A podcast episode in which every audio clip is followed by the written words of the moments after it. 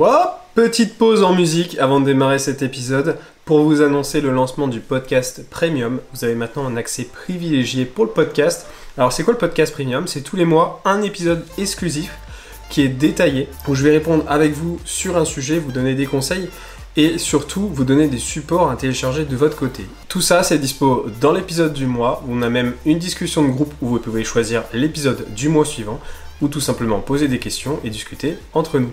On se retrouve tout de suite, le lien est en description. Bonjour à tous et à toutes les athlètes et bienvenue sur Nexic. Nexic, c'est l'émission Les Podcasts où on discute de sport de force, de santé, de bien-être. Et aujourd'hui, je suis avec Maxime pour un nouvel épisode du Talk des coachs. On en a eu deux différents ce mois-ci. En fait, on a séparé le podcast en deux parties parce qu'il y avait deux sujets dont on devait parler. Euh, donc, on est parti pour cette deuxième partie. La semaine dernière, on a discuté de Dubaï, ce qu'on a pensé, euh, si, euh, si ça vaut le coup ou pas, si c'est sympa et est-ce que c'est vraiment la mecque du fitness?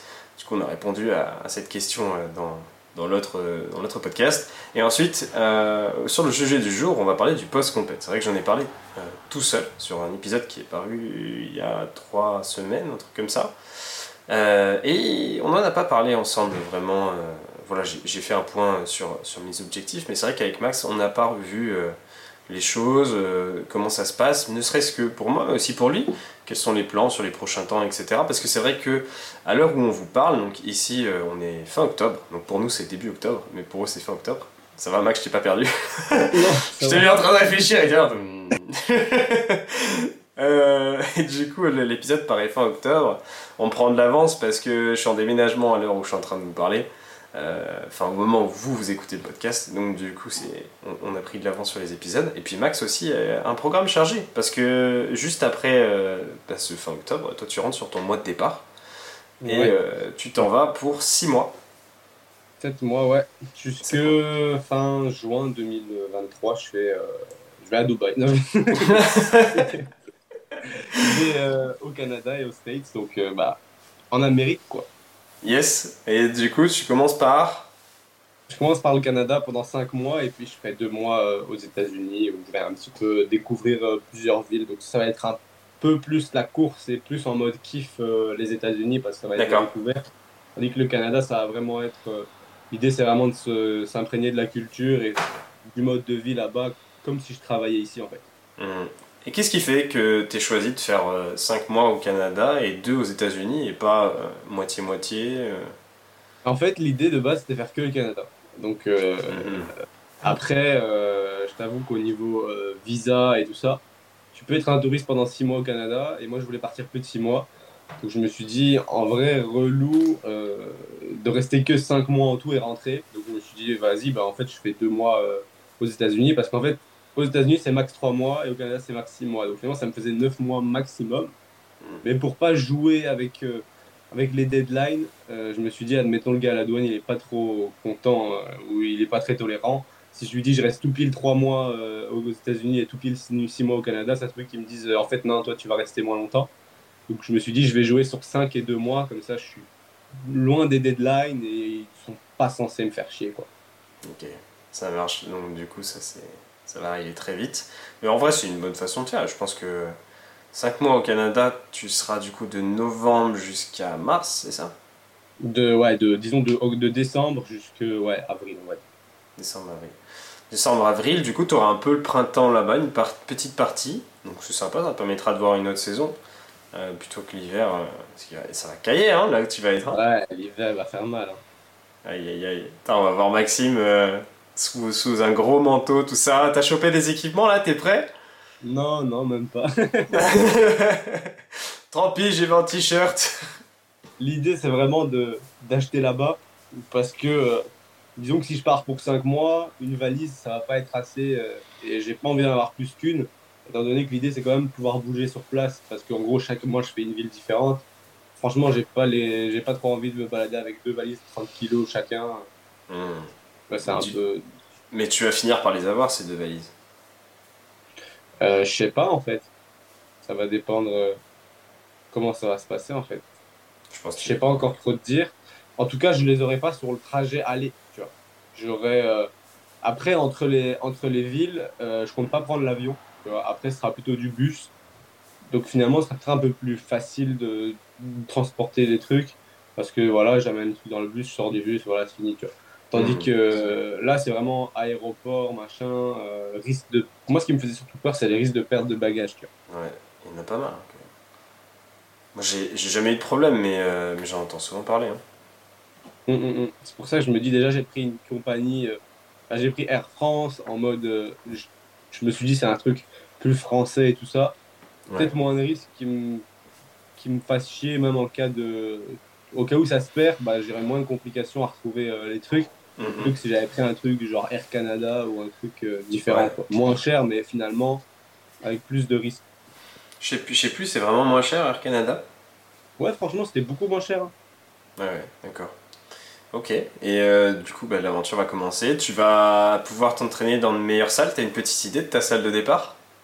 Euh, je, sais, je crois que c'est c'est pas World Gym le nom des salles de T'es à Montréal?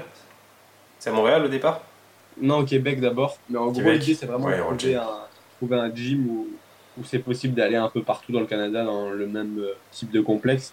Parce que, bah, comme on en a parlé dans l'épisode de Dubaï, si on change tout le temps de salle, bah, finalement, euh, la progression, la surcharge progressive, elle n'est pas trop là. Il faudra déjà une semaine ou deux pour m'habituer à la progression. Et puis, si je reste un mois, bah, je change de salle après un mois. Je fais quoi? Deux semaines de progression. Finalement, j'ai pas vraiment une progression linéaire. Et donc, c'est pas hyper intéressant. Surtout avec l'objectif de compétition euh, de l'année qui suit. Donc, franchement, je vise plutôt euh, un complexe euh, précis que je vais pouvoir reproduire dans tous les mois. Mm. Et potentiellement, une fois de temps en temps, un petit Disneyland dans un autre gym. quoi. Ouais. En fait, c'est, on retrouve, euh, on crache souvent sur les basic fit, les fitness parks ou quoi. Mais en vrai, on va reproduire le même principe même à l'étranger parce que c'est vraiment cette condition de, d'entraînement euh, dans un cadre régulier avec des machines similaires qui vous permettra d'assurer une progression au maximum en fait. Et donc, euh, du coup, si ouais, t'en as la possibilité, tu vas reprendre cette condition d'équipement similaire. C'est ça. Et toi, c'était quoi le gym que tu étais allé Bah, c'est World Gym euh, qui se retrouve un peu de partout, effectivement. Après, t'as des salles qui sont sans doute mieux à Québec, mais ouais, tu les retrouveras pas ailleurs, quoi. Il y a deux salles auxquelles je, je pense, mais je les ai pas testées. Parce que, bah, pareil que toi, je m'étais inscrit au World Gym, vu que j'étais resté là-bas un mois. J'avais pris un truc à World Gym, et voilà, tu vois, j'avais mon pass pendant euh, deux semaines. Et du coup, j'étais resté à World Gym pendant que j'étais à Québec. Mais, euh, ouais, il y a deux autres salles qui sont proches de Vieux-Québec, et une autre qui est un peu excentrée, qui sont vraiment pas mal, mais... Je crois que je vois de quoi tu parles, étant donné qu'il y en a une où, bah, justement, il y a un gars qui m'a sollicité sur Insta en me disant bah, Je suis coach là-bas, euh, je peux te faire rentrer gratuitement et tout. Donc, euh, ça se peut que j'aille dans les deux, tu vois. Mais par exemple, que j'aille me faire mon petit kiff, mon petit kiff legs en mode, tu sais, vu que les legs, c'est pas une priorité en tant que men's, bah, finalement, que j'aille me faire kiffer euh, au niveau des legs dans cette salle peut-être une fois semaine, tu vois. Ouais. Ouais, ça peut être, ça peut être une idée en vrai euh, de, de te faire ça. Après, euh, des fois, il y a des équipements que tu ne retrouveras pas entre chaque World Gym quand même. Il y a beaucoup de trucs que tu vas retrouver, mais je sais que perso, les poulies, c'est ce qui m'a le plus dérangé. Parce que Ah ouais souvent, ça, ouais, les poulies, ça sautait euh, de. Genre, à un moment donné, c'était genre par exemple Matrix, l'autre côté, c'était Techno. Euh, et du, du coup, ça, c'était un peu relou parce que je devais reprendre à chaque fois.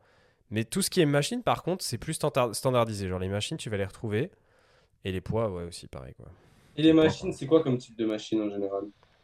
Souvent, c'était, euh, si je me trompe pas, c'est Nautilus au Canada, la chaîne qui est installée au Canada. ouais. Ah oui, j'avais fait une salle de chez Nautilus à Québec. Il y a une salle Nautilus à Québec. Ouais. J'avais, j'avais testé, j'avais fait une vidéo là-bas. ouais.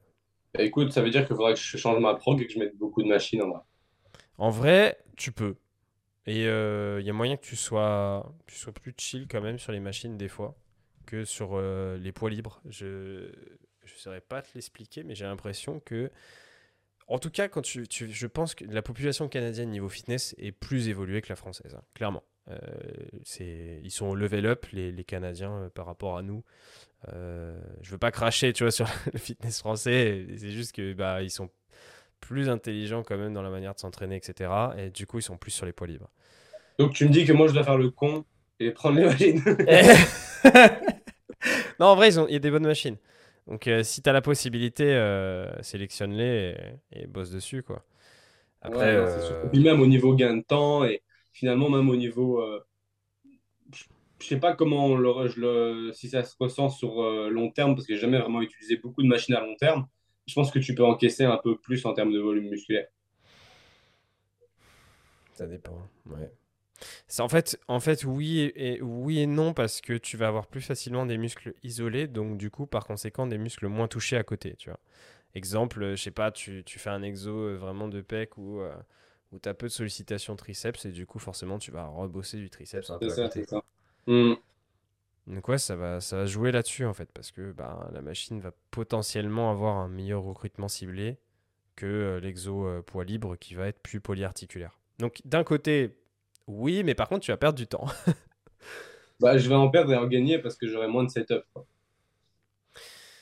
Ouais, après, tu as des exos poids libres qui te demandent pas un setup de fou. Quand tu bench à l'alter, ça te demande pas un bac plus 5, quoi. Non, c'est sûr. Après, euh, déjà, le, warm-up, plus euh, tout ça, plus amener les haltères et tout, franchement, tu as beau bencher poids libre, tu as au moins 10 minutes d'échauffement, tu vois. Hmm. Que tu vas pas avoir sur une machine. si tu as un bon chest press, tu vas t'échauffer autant que sur, euh, sur un poids libre. Pas 10 minutes quand même. Enfin, j'ai envie de te dire moi, par exemple, je pense à ma salle, j'ai mes bancs, ils sont à un endroit.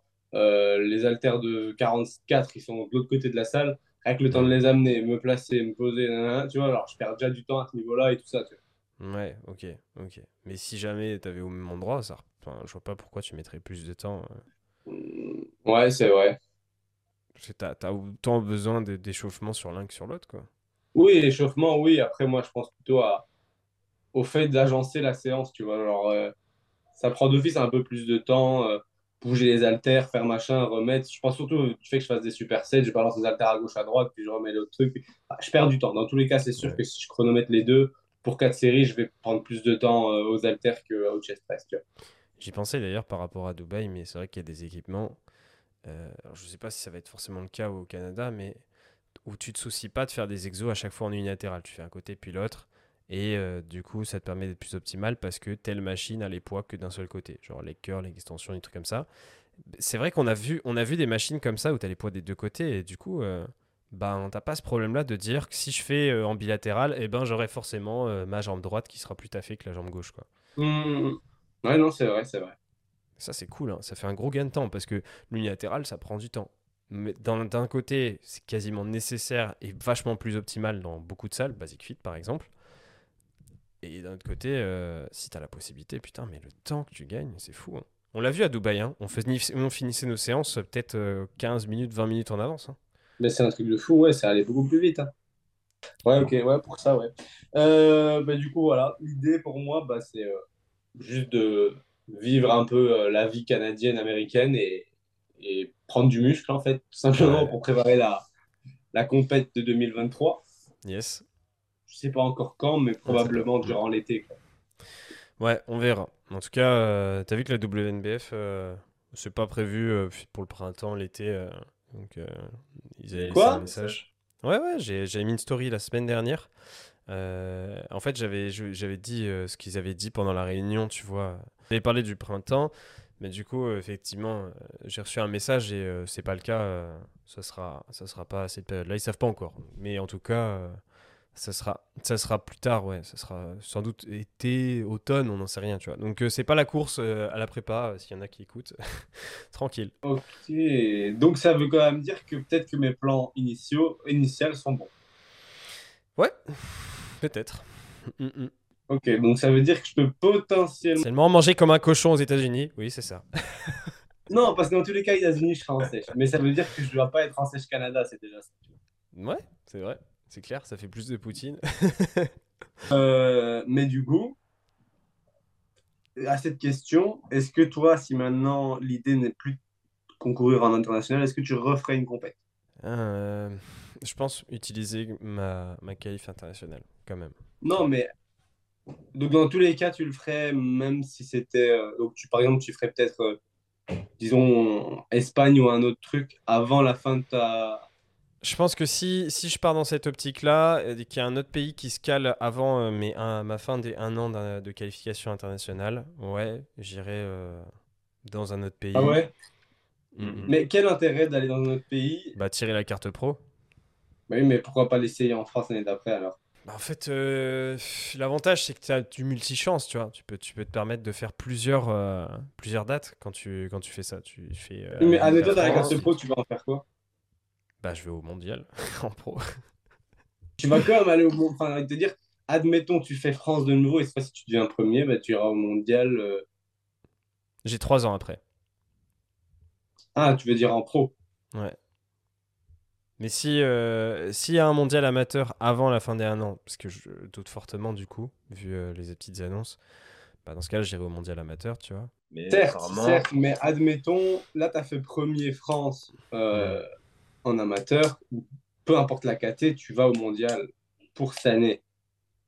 Mais ça veut dire que l'année prochaine serait reproductible et tu pourrais faire, admettons, l'été premier et en novembre, disons, ou décembre, mondial l'année prochaine. Ouais, mais en fait, ça reproduit le même problème que cette année.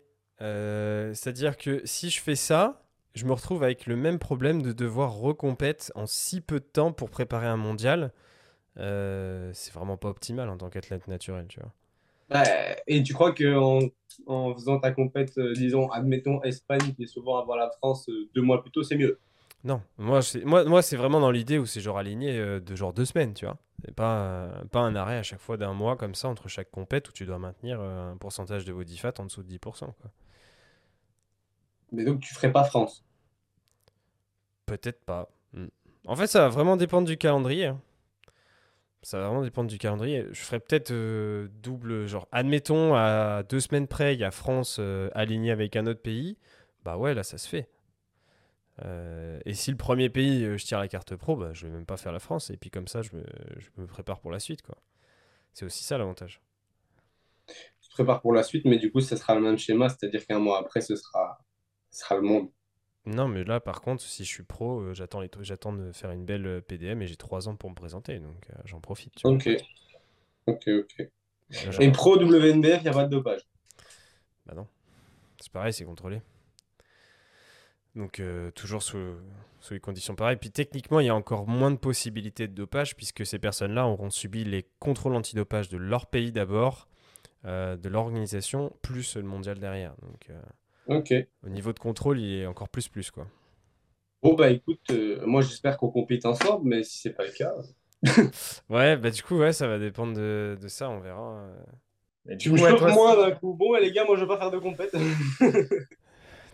Ah non, non, mais c'est c'est juste que, ouais, voilà, j'ai j'ai la possibilité de mettre du, plusieurs chances dans mon panier, tu vois, donc je vais, je vais sans doute le, le, le tirer, tu vois, ça serait un peu bête de pas le faire. ouais, c'est sûr, c'est juste que si ça se trouve, du coup, ça te fait moins de temps de prépa euh, pour la compète. Bah, c'est sûr que si je refais France, tu vois, ça me fait faire euh, un autre temps plus long, mais au final, quelle est l'utilité de pas repartir sur une PDM optimale et de faire France euh, dans deux ans, tu vois, et là d'être sûr de tirer une première place. Oui. dans deux, Mais trois du coup, tu- donc tu te dis, je vais peut-être faire, tu vas peut-être faire euh, un autre truc maintenant, essayer la pro, mais si tu l'as pas, tu feras France dans l'année d'après. quoi. Ouais, ou plus tard, ouais.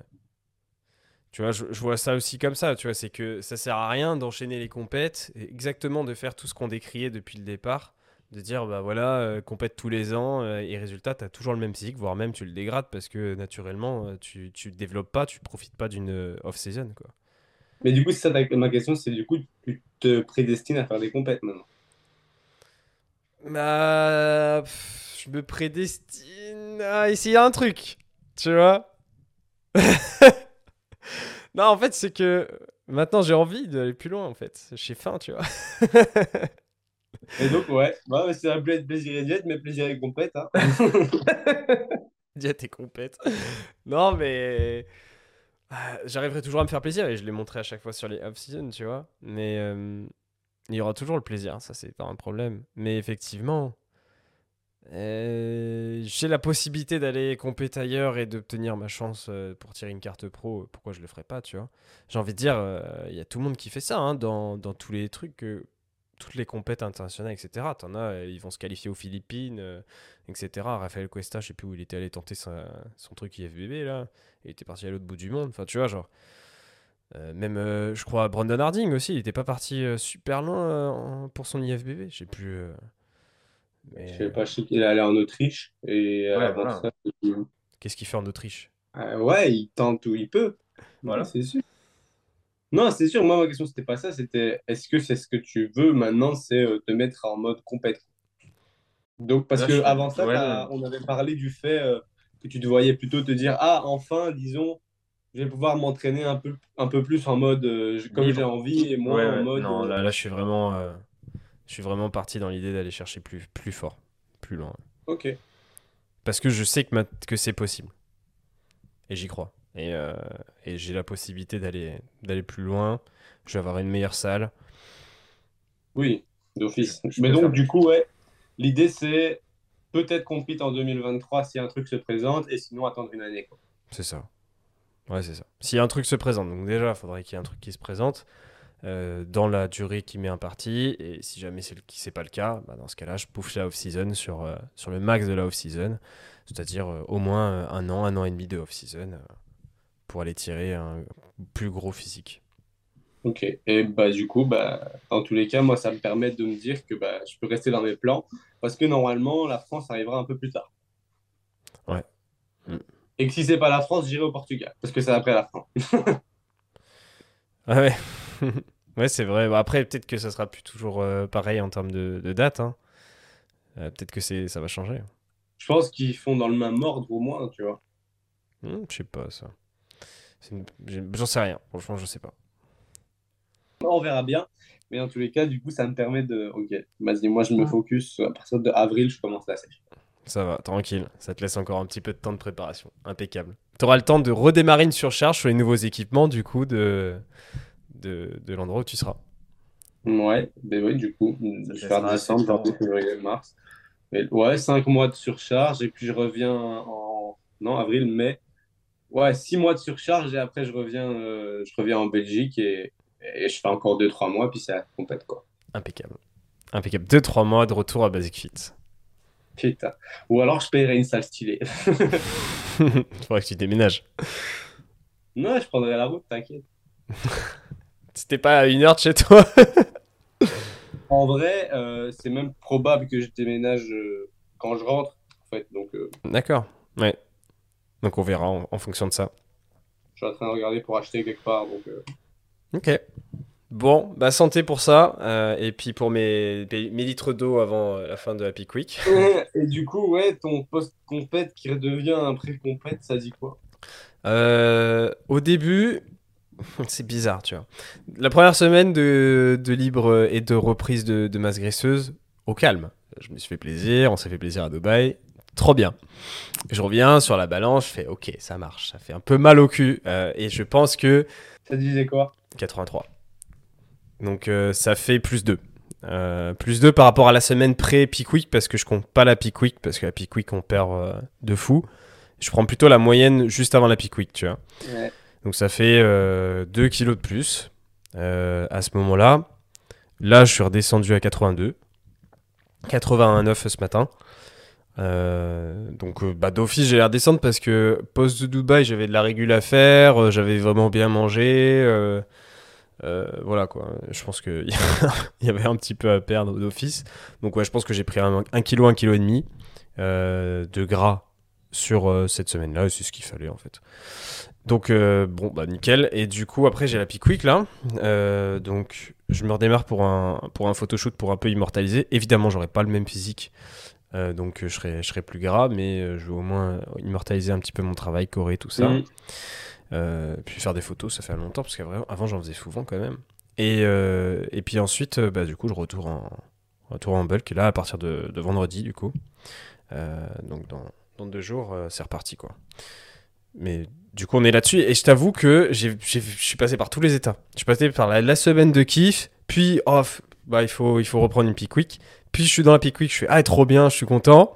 Puis là, je suis au milieu de la peak week, je suis en mode pourquoi j'ai fait ça et, euh, et du coup, euh, je pense qu'à la fin, j'aurai les photos et je serai exactement dans le même état qu'au niveau de la compétition. Je serai trop content et puis c'est tout. Quoi. Ouais, c'est ça. Après, faudra pas refaire euh, une kiff, kiff week non plus. Non, là, c'est fini. Là. là, là, on reprend les plans euh, de, de- Et du coup, t'as fait quoi? T'as, t'as régulé un peu consciencieusement euh, la, la semaine de off ou tu t'es dit c'est un semaine off tracking et, et dans tous les cas, je reprends, euh, je reprends la PQ donc dans tous les cas, je ferai un, déficit indirect. Ouais, c'est ça. C'est exactement ça en fait. C'est-à-dire que j'ai eu ma semaine euh, de kiff. J'ai voilà, on a fait attention à nos protéines, nos vitamines, etc. Et après, ensuite, bah, du coup, d'office, j'ai repris mes plans de peak week, donc euh, j'ai un déficit indirect, en fait. Donc ça me fait une régule, euh, sans le vouloir, ça fait une régule, en fait. Et franchement, zéro sensation de faim. On a tellement bien mangé que là, je suis. J'ai redescendu mes cales au cal de sèche depuis. on est rentré quand? Mercredi dernier. Mm J'ai redescendu à ce niveau-là. j'ai pas faim. Moi non plus, t'inquiète. Ouais? Ah oui, j'étais malade, donc c'était compliqué. Ouais, bah ouais, c'est vrai. Ok, bah écoute, bah du coup, euh, après, tu vas recalculer ton maintien et te mettre à 5% et c'est reparti, quoi. Ouais, c'est ça. C'est ça, exactement ça. Alors, je pense rester à maintien au moins le temps du déménagement, parce que de toute façon, le surplus, je vais pas l'utiliser, parce que euh, j'aurai pas la, possibilité de m'entraîner d'une manière optimale. Je vais changer de salle, tout ça, donc euh, je serai à maintien. Et après, je mettrai en surplus quand je pourrai euh, redémarrer une programmation intelligente. Bah là, d'ici. Euh, en vrai, le déménagement, là, c'est la semaine prochaine, moi. Donc, en vrai, le, il y a juste une semaine de décalage, quoi. Avec le déménagement, tu vas beaucoup bouger et ça va faire manger. Hein. Ouais, c'est sûr. C'est sûr. Je ferai, je ferai un petit bonus pour ça, mais voilà, quoi. Mm. C'est vrai que je me... Je me rappelle plus le déménagement, mais ça rajoute une bonne dépense, ouais.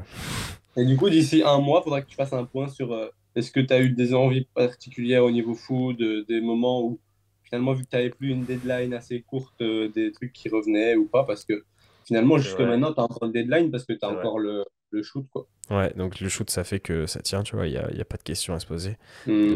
je pense que ça sera plus ouais, un point à faire euh, en novembre et se dire bah, est-ce que c'est à nos prochains talk, talk des coachs? On fera un point là-dessus. Comment ça s'est passé?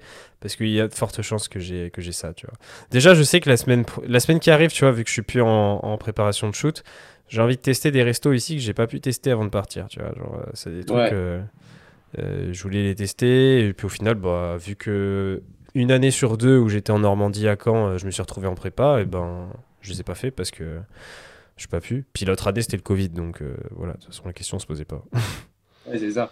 Ouais, donc euh, à voir si tu as des envies, des choses qui te font en mode vas-y, en fait, j'ai envie, mais euh, tant pis, euh, finalement, le deadline, elle est un peu plus loin, tu vois. Mm. Mais bon, je pense qu'avec le fait que tu veux maintenir un physique et continuer une progression parce que ton objectif, c'est d'être pro, bah finalement. Bah, si je me comporte pas comme tel, ça, il n'ira pas. Ouais, tu as quand même une, une deadline long terme. Et j'ai envie de te dire, à partir du moment où tu comprends le processus et où tu comprends que si tu maintiens un body fat plus ou moins bas, tu as un potentiel euh, de production hormonale meilleur et donc un potentiel de progression meilleur. Je pense qu'à partir du moment où tu as compris ça, le mental est quand même plus fort que les envies. Enfin, personnellement, c'est comme ça que je l'ai vécu. Tu vois. Non, mais c'est clair. Non, mais euh, il y a une question de mental et ouais, comme tu le dis, de réflexion derrière. Juste avoir euh, les choses en tête, reconnaître la valeur des choses, euh, savoir ce que ça implique euh, pour atteindre ce niveau-là, etc. Et du coup, par conséquent, ce que tu dois mettre en place. Quoi.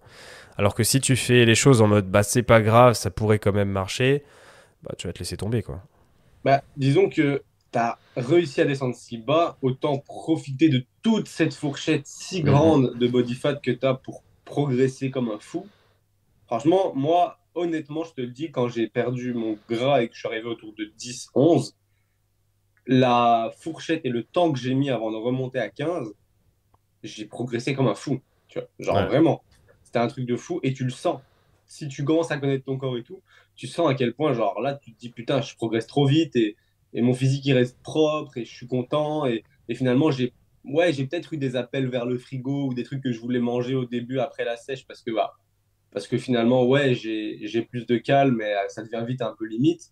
Et finalement, j'ai plus de deadline. Mais franchement, ça paye de fou. Il y a des moments où tu dois un peu euh, te restreindre alors tu te dis, mais je comprends pas, je suis à prise de masse et mon cerveau il fait comme si je me restreignais. Mais franchement, ça vaut le coup de fou parce que ta progression elle est incroyable à ce niveau de body fat et que tu arrives à prendre tellement de muscles et, que tu te sens trop bien en fait.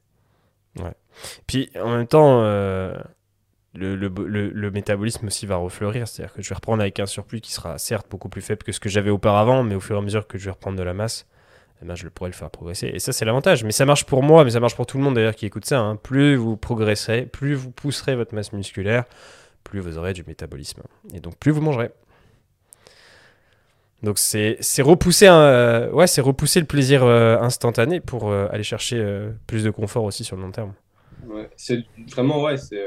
allez, prendre ton mal en patience, le temps que le truc qui se fasse bien et que tu profites vraiment de tout ce post compète intelligemment, plutôt que certains qui font bah, de l'orgie pendant beaucoup de temps jusqu'à réatteindre leur physique bulky de prise de masse et que c'est reparti. Parce que j'en vois beaucoup. Hein. C'est euh, j'ai fini ma sèche, je reprends le physique bulky que j'avais et puis je recommence la prise de masse. Alors que si tu prends 3-4 mois avant de récupérer, voire même plus, un physique un peu bulky et qu'entre-temps, bah, tu as développé tellement de masse musculaire parce que finalement, après 3-4 semaines, tu as récupéré des perfs, ça te fait 3 mois de progression en plus où tu es tellement puissant et, où tu progresses tellement vite avant de récupérer un body fat un peu, euh, allez, disons, un peu au-dessus. Clairement, c'est 3 mois indéniables, surtout quand tu es en naturel. Quoi. Mm, mm. Non, ça c'est sûr. C'est clair et net. Excellent. Après, c'est dur, hein. c'est sûr que c'est dur. Hein. Genre, mentalement, il euh, faut tenir. Et c'est frustrant de se dire qu'on n'a pas un truc à court terme et qu'on doit quand même tenir alors que ça fait déjà 9 mois qu'on tient. Quoi. En vrai, il faut vraiment retenir cette gratification-là. C'est est-ce que je veux manger ces 300 cales de plus où j'ai peut-être pas faim d'ailleurs, j'en ai pas forcément besoin? Parce que ça va être souvent ça. Hein. Ça va être genre, ah bah, je vais me faire une glace en plus, je vais me faire un, un petit truc en plus et ça coûte 300 cales Ou est-ce que je veux attendre deux mois pour avoir ça tous les jours en plus qui soit inclus dans mes métabolismes, tu vois? Bon, allez, je dis deux, trois mois, tu vois, mais c'est ce qui va se passer. Mais je t'explique, regarde là maintenant, je me force à manger, limite je suis en mode putain, fais chier, faut que je mange une glace pour finir mes cales, alors qu'il y a six mois, j'étais en mode est-ce que je suis devant mon congèle, j'ai vraiment mangé, est-ce que je dois encore manger ça ou pas? Ah, je sais pas. Franchement, laissez le faire le temps. Et à terme, vous le sentirez quand vous serez dans une prise de masse pendant un certain temps, bah, il n'y a plus aucune envie comme ça et limite ce genre d'aliment il t'attire moins. Tu l'as bien vu même à Dubaï, il y a des trucs que toi tu voulais remanger. Moi j'étais en mode flemme, tu vois, parce qu'en réalité, vas-y, je pourrais en manger tous les jours, mais j'ai pas envie, tu vois. Hmm. Et ça, c'est à force de prendre le temps d'être en prise de masse doucement mais sûrement, ce qui fait que tu n'as pas un trop gros surplus et qu'il ne faut pas directement que tu recutes, c'est que tu vas pouvoir en profiter tous les jours parce que tu n'as jamais abusé et donc tu vas pouvoir en avoir souvent. C'est vraiment une question d'habitude, encore une fois. Parce que du coup, euh, à force de faire les choses, tu t'habitues à manger comme tel et c'est bon, quoi. Ça rentre. Donc le post-compète, c'est assez dur à gérer, mais si tu as compris le principe, je pense qu'une fois que tu as compris l'intérêt, bah, tu ne fais pas, en fait, n'importe mm. quoi. Ouais. Let's go. Bah écoute, euh, c'est parti à partir de, la fin de semaine, on verra ce que ça donne. J'ai un buffet de prévu, tout va bien. je vais faire la, ferme de Billy, là, qu'on avait déjà fait ensemble une fois. Là, ah ouais, ouais, ouais, ouais c'est bon ça. Ouais, ouais, ça c'est fou ça. Ok, bah écoute, euh, je pense qu'on a fait un peu le tour du, des éléments du post compète et des plans euh, sur, les, sur les prochains temps. Nous, on se retrouvera pour un autre épisode au mois fin, fin novembre pour vous. Euh, j'espère que, que, ça vous a plu. N'hésitez pas à suivre le podcast sur YouTube, les, les, plateformes d'écoute, Apple Podcast, etc. Nous mettre une note, nous mettre un like, ça nous aidera énormément. Merci pour votre écoute. On se retrouve pour un prochain épisode. C'était Maxime et Julien. Salut les athlètes Salut